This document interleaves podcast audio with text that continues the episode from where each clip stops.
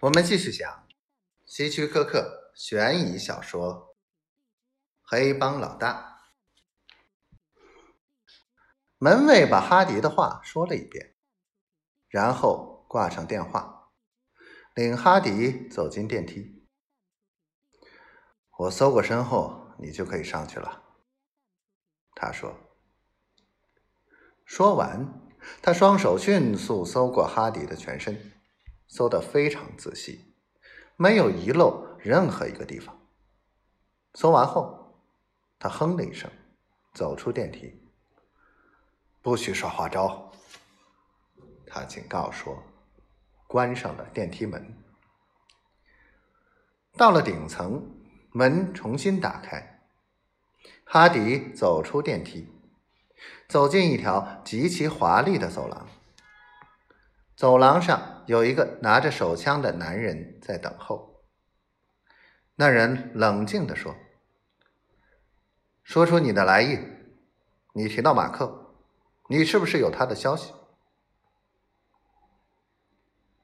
你可以收起你的枪。”哈迪向他保证。看到一间客厅里有十来个男人。站在一张赌桌旁，为了防止被抢劫，我们总是拿着枪。你是卢比？那个黑发男人点点头。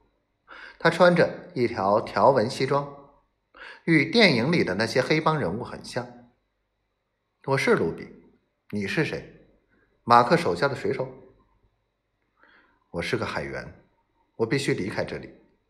我听说马克可以帮我的忙。卢比哈哈大笑起来。他会帮忙的。你有钱吗？我没有，没钱。我是曼娜的朋友。他说马克欠他一份情。马克谁的情也不欠。赌桌上有人喊他。他回答说：“一会儿就来，只要你告诉我在哪儿可以找到马克就行。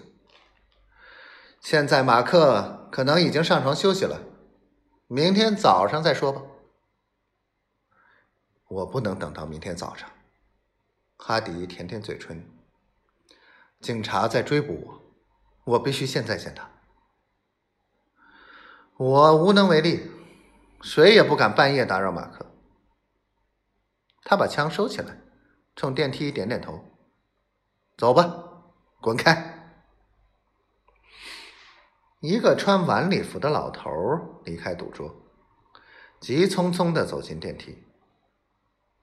他说：“卢比，你把我赢得精光，我想这下你满意了吧？”